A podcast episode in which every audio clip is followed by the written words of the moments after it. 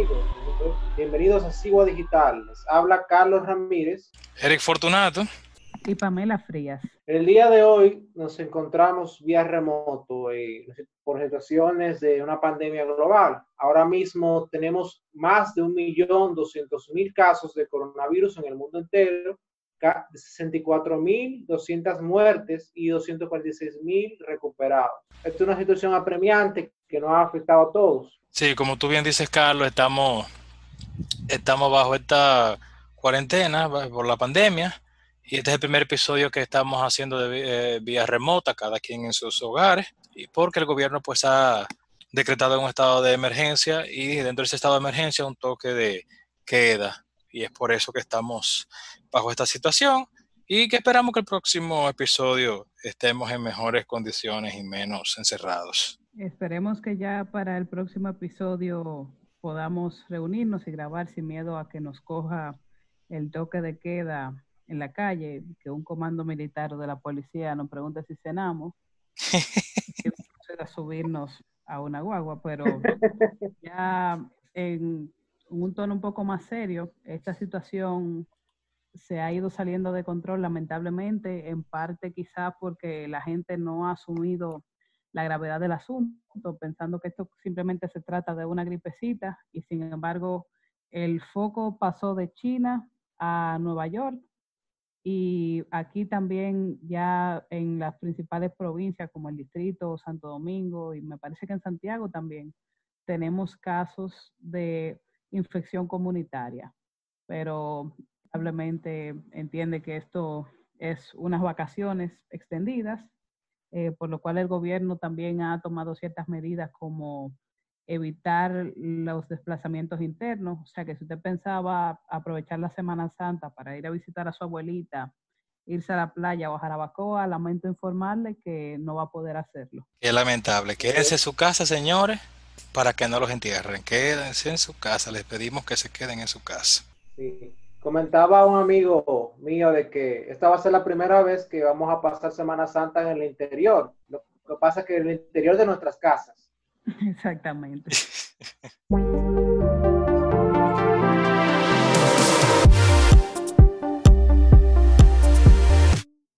Saludos a todos y sean bienvenidos a una nueva entrega de República 21. Durante esta segunda temporada hemos estado analizando el proceso electoral y la propuesta de los candidatos y particularmente las propuestas presidenciales. En la entrega pasada analizábamos los debates del Distrito Nacional, Santiago y Santo Domingo Este. Hoy vamos a estar comentando los resultados de las elecciones del 15 de marzo. Sí, como usted oyó bien, 15 de marzo, porque como ustedes saben, las del 15 de febrero se suspendieron y aún se investigan las razones. Eh, entre las cosas, entre los acontecimientos que se dieron en esas elecciones del 15 de febrero. Eh, tengo como testimonio, por ejemplo, una amiga que ella vota en la DGI y me estuvo comentando que cuando abrió la cuando le cargó la boleta, eh, el candidato por el que ella iba a votar, que era eh, Bartolomé Pujals, no le figuraba en la boleta. Y así también varias personas comentaron la misma irregularidad, no solamente con esos candidatos, sino también con candidatos de otros partidos como del PRM, del PRCC, y en algunas eh, mesas de votación, cuando uno ingresaba al sistema, automáticamente quien salía era un solo candidato y siempre era el candidato del PLD. Otra irregularidad que se dio fuera del Distrito Nacional, en la provincia de La Vega, por ejemplo, cuando emitieron el boletín cero, que es con el cual se abren las máquinas para el proceso de votaciones. En, La Vega pasó que cuando le dieron, automáticamente generó que el PLD ya tenía 500 votos de ventaja por encima de los otros candidatos, o sea que no salió en cero como se supone debía de haber salido en la boleta. Y este tipo de situaciones provocó que la Junta llamara a suspender las elecciones y al día siguiente establecer un nuevo, una nueva fecha, que fue en este caso el 15 de marzo.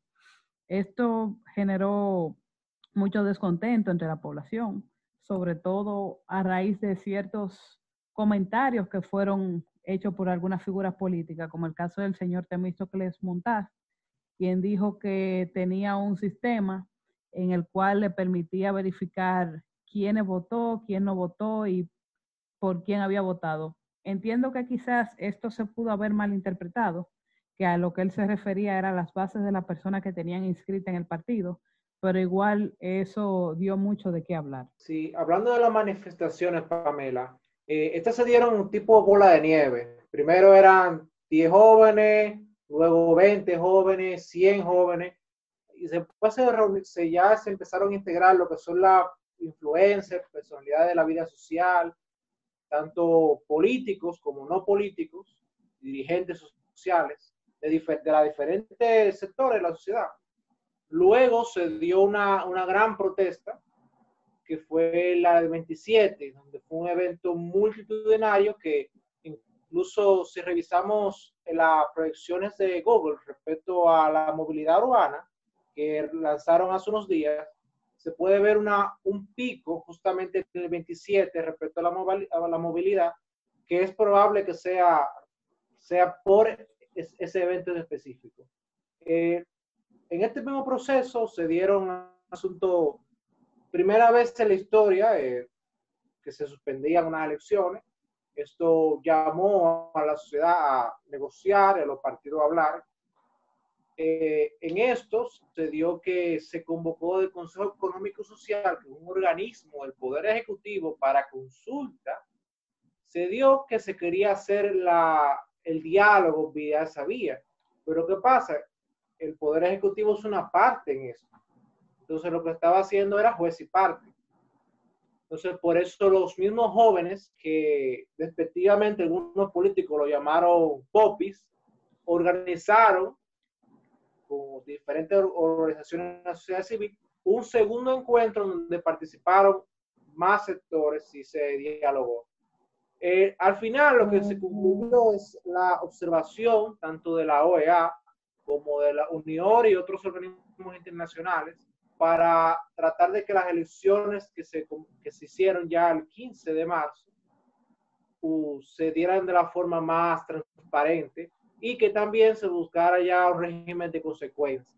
Todavía la OEA está investigando, producto de la situación del coronavirus, se ha retardado eso, pero se espera que igual que como pasó en Bolivia, la OEA emita un una resolución respecto a eso, de qué pasó y, quiénes son los culpables.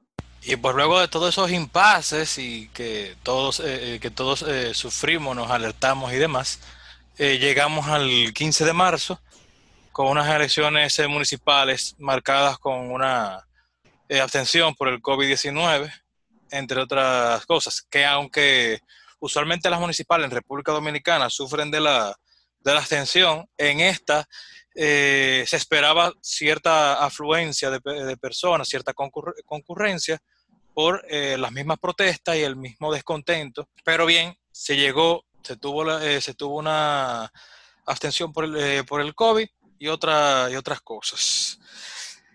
Carlos, ¿qué nos comentas? me pareció interesante a nivel global la distribución de los cargos selectivos. El 29, el 25.9 de los cargos fueron elegidos a mujeres y el 74.1 a hombres. El rango de edad donde la mayoría de gente que ganó en estas elecciones fue de 35 a 45 años. Ahí se agrupó un buen número de personas que ganaron.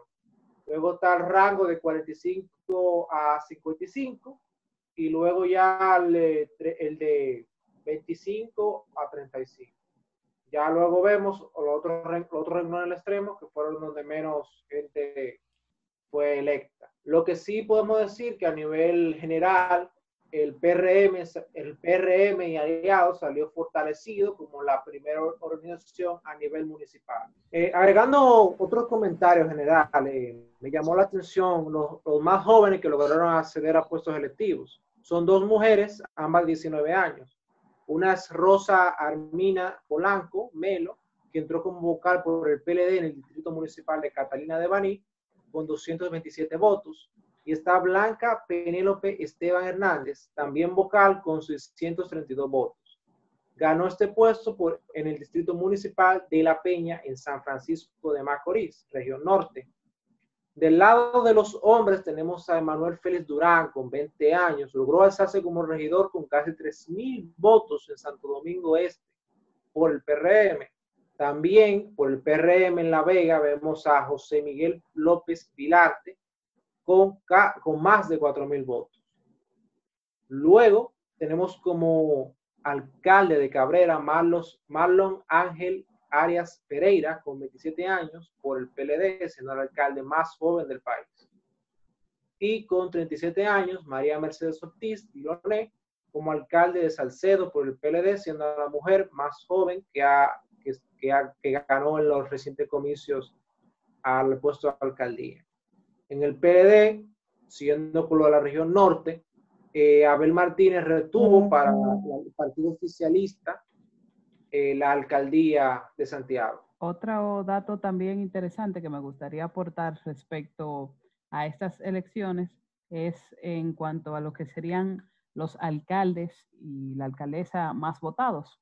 El primer lugar lo ocupa Carolina Mejía, quien ganó la alcaldía del Distrito Nacional con un total de 202.636 votos, seguida de Manuel Jiménez de Santo Domingo Este quien obtuvo 140.418, y la tercera posición la ocuparía Abel Martínez en la, alcaldía, en la alcaldía de Santiago con 73.692 votos. Tomando los 12 municipios más grandes que tienen por encima de los 100.000 habitantes, eh, tenemos otros datos generales que, que son que hubo 1.381.883 votos emitidos en esos 12 municipios para un 39% de concurrencia y de eh, esos eh, municipios, el PRM ganó nueve de esos doce. Ya para hablar sobre el Distrito Nacional, específicamente Gran Santo Domingo, lo primero que cabe resaltar es que la capital ganó Carolina Mejía con 202.636 votos, como Pamela comentó.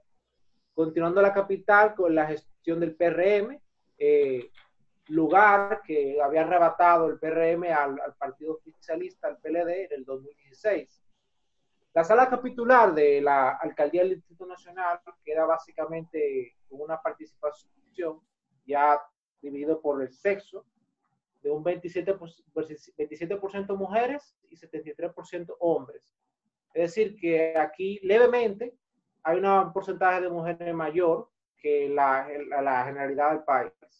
La edad promedio de los regidores es 44.8 años, básicamente 45 redondeados. Llama la atención, los regidores más jóvenes son Roberto Martínez, con 24 años, del PLD, Jessy Nina, del 26 años, del PRM, John Jones, con 28 años, del PLD, Ada Pérez, con 28 años del PRM, y Mario Sosa, con 30 años del PRM.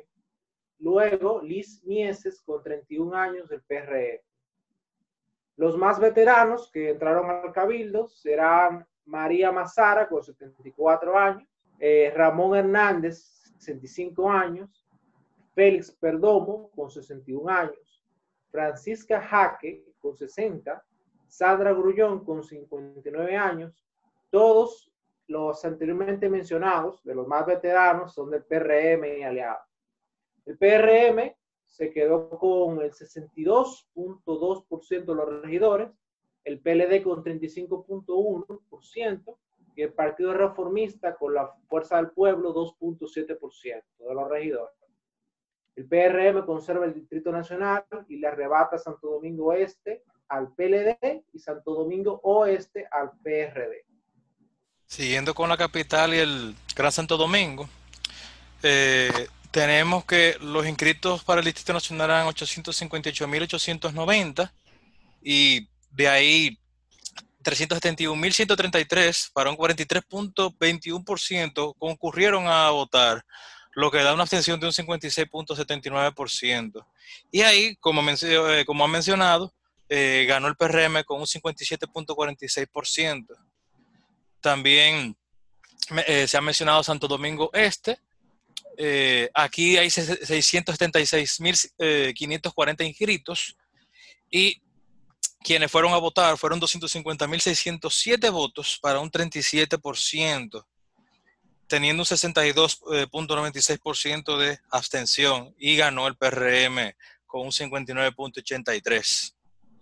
En Santo Domingo Oeste, como mencionaron, también ganó el PRM. Aquí hay 271.943 inscritos de los cuales eh, fueron a votar 105.162 para un 38.67% de concurrencia y un 61.33% de abstención. Ganó el PRM con un 52.23%. En Santo Domingo Norte, aquí ganó el PLD con un 53.17%. La concurrencia fue de un 39.44% y la abstención fue de 60.56% siendo los inscritos 315.491 y 124.434 los que fueron a votar. Siguiendo en el Gran Santo Domingo, en el caso de los Alcarrizos, eh, tenemos 129.757 inscritos y concurrieron un 41.41% y la extensión fue de un 58.59, ganando el PRM con un 41.27%. Algo muy interesante que me gustaría resaltar respecto a lo que fueron los resultados tanto del Distrito Nacional como de la provincia de Santo Domingo en sus tres vertientes, es que se puede observar que en todos los casos quienes ganaron, ganaron con un amplio margen y no tuvieron alianzas determinantes. O sea, no podemos decir que gracias a la alianza que tuvo este partido con este otro, esto le generó un o fue lo que le ayudó a ganar. Para nada se vio esto.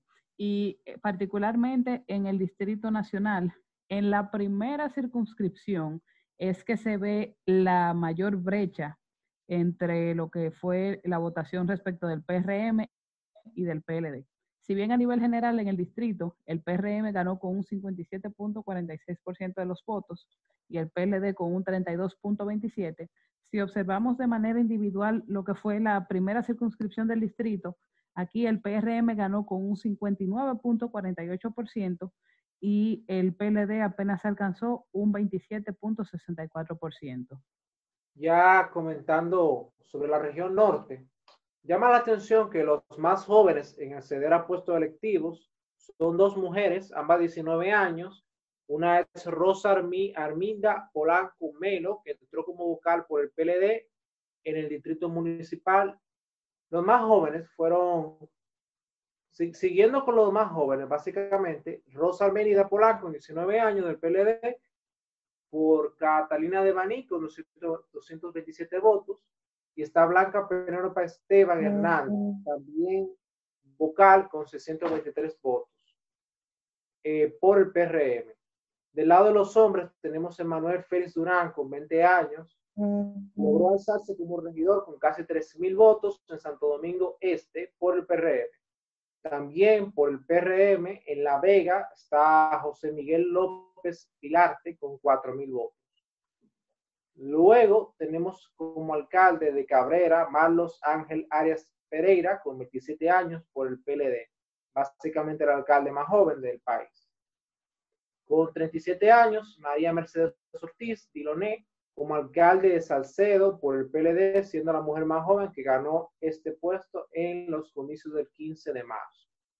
El PLD se queda con Abel Martínez y ya después de ahí tenemos básicamente la, lo que son los resultados en la región norte que Eric nos va a comentar Sí, sí, con ahí mismo con Santiago, eh, como tú bien mencionas, Abel retiene eh, y el PLD retiene en Santiago. Aquí en Santiago hubo una concurrencia de un 34.33%, Abel ganó con un 49.62%, la abstención fue de un 65.67%, eh, teniendo, teniendo Santiago, el, el municipio de Santiago, 464.126 inscritos. De ahí, eh, gran sorpresa, eh, también fue los resultados de Puerto Plata, donde el PRM ganó con un 54.50%, teniendo 113 mil inscritos, 113.979. Quienes concurrieron a votar fueron un 45.69%, y eh, que fueron 52.076 votos y la abstención fue de un 54%. 161.31.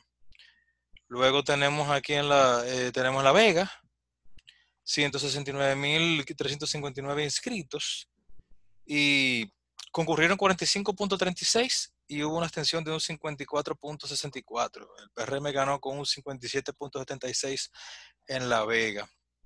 Y por último, lo que tengo en la región norte es San Francisco de Macorís, donde hay 136.312 y quienes concurrieron a votar fueron un 36.85% y una abstención de un 63.15%, donde el PRM ganó con un 51.31%. Bueno, respecto a lo que yo pude observar de las elecciones municipales en la región norte, por un lado tenemos que algunas, algunos municipios eh, fue, la contienda fue bastante cerrada y en algunos casos de esto el, partido que resultó ganador fue gracias a los siete municipios en los cuales vimos que las contiendas fueron más cerradas. Tenemos eh, Restauración en la provincia de Jabón, donde el PRM ganó con un 48% versus un 47.49% contra el PLD. Eh, asimismo, en, en Cebicos, provincia de Sánchez Ramírez, el PLD ganó con un 51% y el PRM obtuvo 48.37. En este caso, al igual que en restauración, no hubo alianzas determinantes. No obstante, en Montecristi, donde ganó el PLD con un 47%, se puede observar que, y mientras que el PRM, perdón, obtuvo un 44%, se puede observar que en este caso el PLD resultó favorecido gracias, gracias a una alianza con el PRD el PRD le aportó un 8.72% de estos votos. Si no hubiese sido por esta alianza, el PLD hubiera perdido con un 35.57 versus un 38.79 ante el PRM, que si bien aún no es un margen muy amplio, pero hubiese perdido esa, alcaldía. Eh, lo mismo ocurrió en el caso del municipio Eugenio María de Hostos, en el cual el PRM resultó ganador con un 50%, mientras que el PLD sacó un 49.48. En este caso fue favorecido por la alianza con el PRCC y la Fuerza del Pueblo. Si no hubiese perdido ante el PLD eh, de un 35.12 para el PRM y un 39.53 para el PLD. Eh, otros municipios en los cuales también las alianzas eh, fueron determinantes para las victorias de los partidos que resultaron ganadores. Tenemos el caso de Guayubín en Montecristi, donde el PLD ganó gracias a su alianza nuevamente con el PRD, quien le obtuvo un 8.47% por encima de lo que proyectaba el PLD solamente. Y en el caso del PRM, en Villarribas, este amplió su margen a un 5.50 por encima gracias a la alianza con la Fuerza del Pueblo. En otros casos, tenemos en los cuales hubo unos amplios márgenes de victoria sin alianzas determinantes, como ocurrió en Jánico, Santiago y Castillo en la provincia de Duarte y Constanza en La Vega en los cuales eh, vemos que tanto el PLD como el PRM salieron favorecidos, sin embargo, fue solamente por el partido y no por las alianzas. En la región este, es interesante destacar, comenzar con San Pedro, y eh, aquí la abstención fue mucho menor y tomando en cuenta el asunto eh, por donde estamos, ustedes me, me, corregirán, pero creo que en San Pedro, no sé si en San Pedro se ha, eh, registrado muchos casos, el caso es eh, de, contagiados. Lo interesante es que la concurrencia fue de un 91%, eso es bastante alto eh, comparado con, con el resto de los municipios y de los municipios grandes. Ganó el PRM con las alianzas, eh, ganó con un 29.91%, así como mencionaba eh, Pamela, que las alianzas fueron las determinantes para ganar muchos de los municipios. Y este municipio tiene 159.251 inscritos. Entonces, ese es el dato, el dato interesante y luminoso, es que concurrieron 91%. Ojalá que el COVID esté más o menos eh, controlado en San Pedro. En el caso de la... ¿Eh? perdón, ahora que tú mencionas lo de San Pedro, eh, ciertamente no es una provincia que se vea eh, una gran cantidad de casos detectados. Apenas tienen 23 positivos y 3 fallecimientos. Bien, eso es, eh, eso es, eso es bueno y, y, que ellos pudieron concurrir y no tienen tanto problema con tantos casos como, como lo es en el lío de San Francisco. En la romana tenemos 127.524 inscritos y quienes concurrieron fueron un 37.43% y hubo un 62.57% de abstención. Quien ganó aquí en la romana fue eh, el PLD con un 32.45%. En Higüey tenemos otra sorpresa, gracias a las alianzas, y es que se destrona eh, aquí de los Aristi, y entonces eh, quien ganó fue el BIST en alianza con el PRM y la Fuerza del Pueblo, con un 54.38%. Aquí la abstención fue de un 57.17% y la concurrencia fue de 42.83%. Eh, llama mucho la atención que el PRM, que aliado con la Fuerza del Pueblo y, eh, y el BIS, que lideró la alianza, sacara con el señor Rafael Duluc Rijo 26.378 votos para alzarse con este bastión que era de la familia Aristi. La verdad es un logro de que es un logro que nos deja ver que las alianzas en cierta forma permitieron la renovación política dentro de ese municipio. Ampliando un poco lo que estaba mencionando Eric respecto al caso de Higüey, es preciso resaltar que la alianza con el PRM al BIS un 32.07% de los votos total obtenidos. O sea, que de los 118.865 escritos, 15.528 votos fueron eh, aportados por el PRM y por lo tanto dio la victoria al candidato Cholitín Duluc. Eh, continuando con lo que fue, lo que son mis impresiones de la votación en la región este, en algunos casos, en tres específicamente, las contiendas fueron bastante cerradas, como fue en el caso de los Llanos San Pedro de Macorís, donde ganó el PLD, que apenas tuvo un 35.03, y el PRM un 33.78, resultando ganador el candidato Chao Osiris Girardo.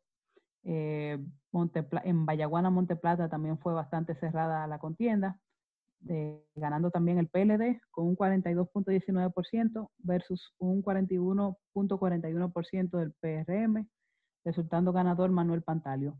En este caso, las alianzas sí fueron determinantes, eh, ya que la alianza con el Partido Reformista Social Cristiano le aportó un 18.49% de los votos. Eh, también es preciso resaltar que en este caso la fuerza del pueblo no tuvo incidencia porque no estaba apoyando al Partido Reformista ni al PLD, sino al BIS. Eh, también en San Pedro de Macorís, en la ciudad de San Pedro de Macorís, se ve que la contienda fue bastante cerrada, fue por menos de un 1%, en el cual el PRM resultó ganador por encima del PLD. Fuera de estos casos, en general, eh, en Miches también las alianzas fueron significativas, ya que el PRM resultó ganador, pero este candidato recibió el apoyo de la Fuerza del Pueblo, quien le dio un 7.16% de los votos. Y en el resto de los casos que pude analizar, en verdad, los ganadores no, no se debieron a alianzas. ¿Viste? ¿No se debieron a alianzas? Determinantes. Eh, ya pasando para la región sur, eh, me llamó la atención que Nicauri Sadame Germán, con apenas 26 años, eh, lograra ser directora del Distrito Municipal del Rosario en San Juan de la Maguana eh, por el PRM y aliado. Creo que en estas elecciones podríamos decir que el PRM cumplió una parte con su nombre de ser un partido revolucionario moderno, porque veo que hay muchas mujeres jóvenes que han logrado entrar en puestos de elección municipal mediante su organización. Eso, me llama, eso es lo que me llama la atención en, los resultados generales y tanto particulares. Ya Pamela, no sé qué otro comentario, tú siendo mujer, te, tendría de eso, no sé. Eh, sí, todavía continúa tímida la participación femenina, en verdad, en los procesos electorales, pero como dicen, Roma no se hizo en un día y esperemos que estos números puedan ir incrementando. Eh, por lo menos ya algunas de las alcaldías, alcaldías principales han sido eh, ganadas por mujeres, como el caso del Distrito Nacional. Y ya también más adelante pudiéramos comentar lo del tema de las candidatas a vicepresidenta, que son en su mayoría mujeres. Pero ya eso lo comentaremos más adelante. Eh, mis comentarios respecto a la provincia sur, eh, tenemos en este caso que el PLD, hasta donde pude observar, obtuvo la mayoría de, los, de, las alcaldías municipales, eh, exceptuando unas cuantas. Por ejemplo, tenemos el caso particular de San Juan de la Maguana, donde la candidata Hanoi Sánchez ganó con un 52.09%, ya es del Partido Reformista Social Cristiano, y el PLD obtuvo un 45.02%. En el caso de Hanoi, las alianzas también fueron determinantes es preciso resaltar que esta candidata es eh, del expresidente Leonel Fernández y en, este, en, su candidatura se aliaron tanto la Fuerza del Pueblo como el PRM. En ese sentido, el PRM eh, aportó 27.84% de los votos obtenidos y la Fuerza del Pueblo un 11.73%. No, que iba a decir que en este caso eh, interesante entonces de San Juan, que ni la línea de, ni, la línea de Fede Bautista ni la línea de Lucía y, Danilo eh, fueron suficientes entonces para poder retener a esa plaza. En lo absoluto. Y bueno, dicen por ahí que Felipe Bautista, aunque ha expresado apoyo al, al presidente Danilo o a la corriente de Danilo Medina, en verdad él, él es un candidato leonelista, simpatizante de Leonel. O sea, no sé qué tan cierto sería eso y qué tanto habría influido eso en, en esta Ya esas cosas de quiénes son de quién, eh, lo veremos a partir del 24 de abril. Ciertamente. Eh, también otro caso que me llamó la atención es el caso de la descubierta en la provincia de Independencia, donde el alcalde electo resultó ser Pascual Pérez Benítez, quien es el candidato del Partido Popular Cristiano. Este ganó con un amplio margen, sin ningún tipo de alianza determinante. Eh, obtuvo un 55.13%, mientras que el PLD obtuvo un 29.04% y el PRM un 12.78%. Pero también hay que tomar en cuenta que el municipio de la descubierta es sumamente pequeño, apenas tiene 6.274 votantes inscritos de los cuales el Partido mm. Cristiano obtuvo 2.170 votos, eh, PLD y aliados 1.143 y PRM y aliados apenas tuvo 503 votos. Bien, como comentarios ya eh, globales y, y, para ir eh, finalizando también y, proyectando, eh, creo que nosotros de, la, de las entregas que tuvimos de los debates municipales pudimos pudimos acertar bastante con la generalidad de lo que fue Gran Santo Domingo y Santiago, que fueron los debates que se, que se hicieron. Así que si tienen comentarios, pueden hacer su breve comentario, pero nosotros hicimos buenos análisis.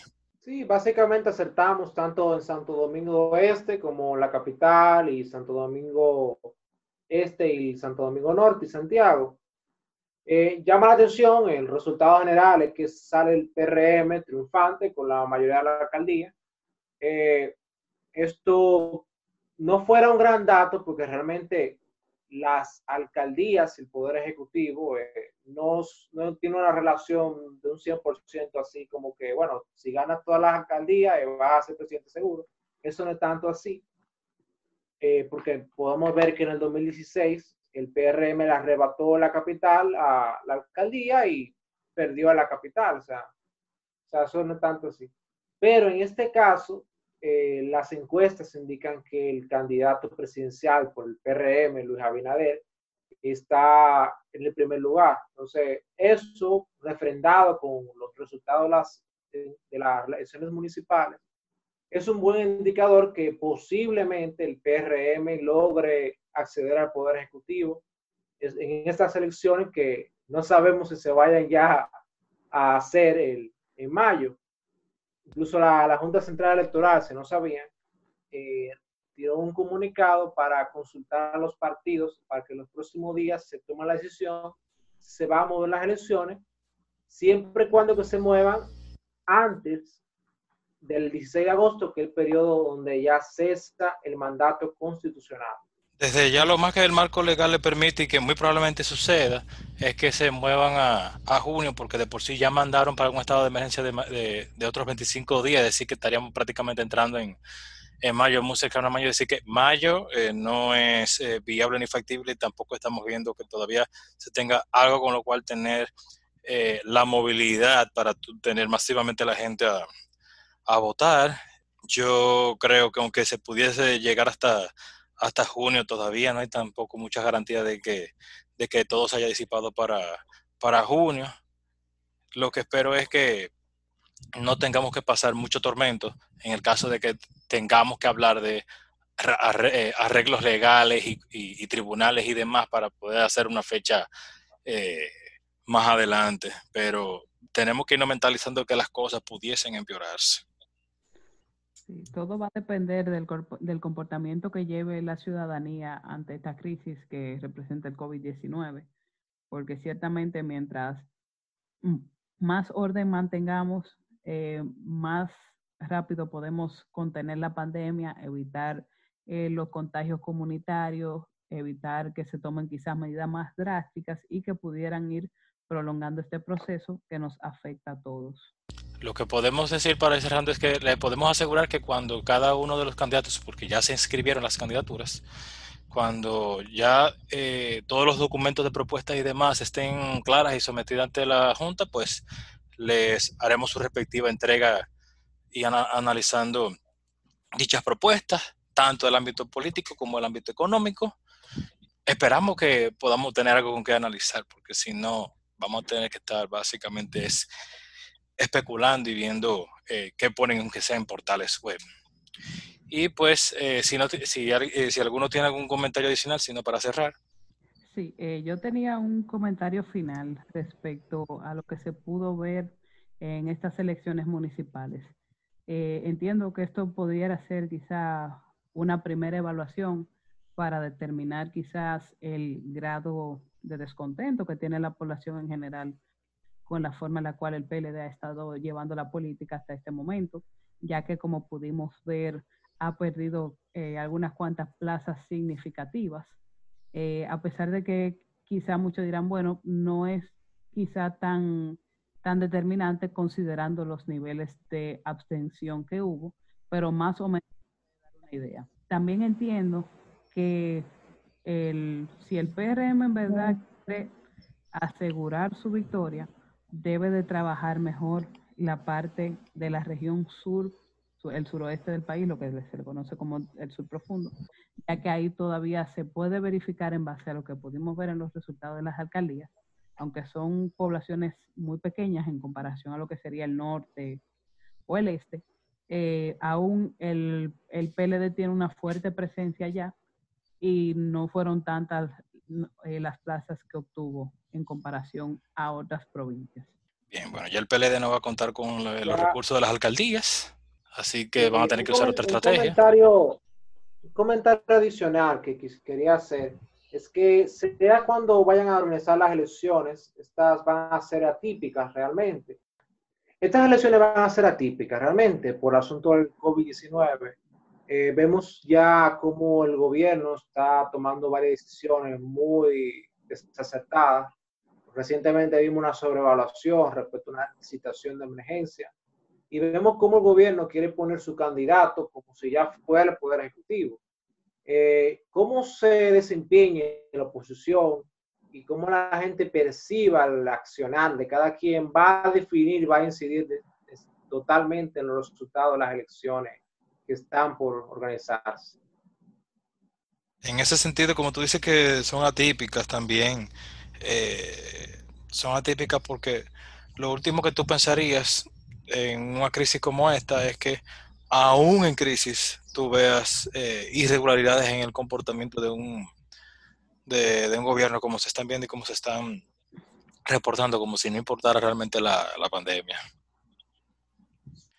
Bien, pues señores, eh, muchísimas gracias por esta, entre, por esta entrega. Síganos en Spotify, YouTube, iTunes, Google Podcasts, iBox como Sigua Digital. También nos pueden buscar en Facebook e Instagram como Sigua Producciones. Les invitamos a que nos den like o me gusta, a que nos sigan, den follow y que compartan con sus amigos. Síganos en Twitter en arroba Digital y pueden escribirnos a siguadigital.gmail.com y dejarnos las preguntas en las diferentes plataformas. Muchísimas gracias por escucharnos. Quédese en su casa y esperamos vernos en una próxima para analizar las propuestas o algo de eh, interés si ocurriese algo de interés antes de las elecciones. Bye bye.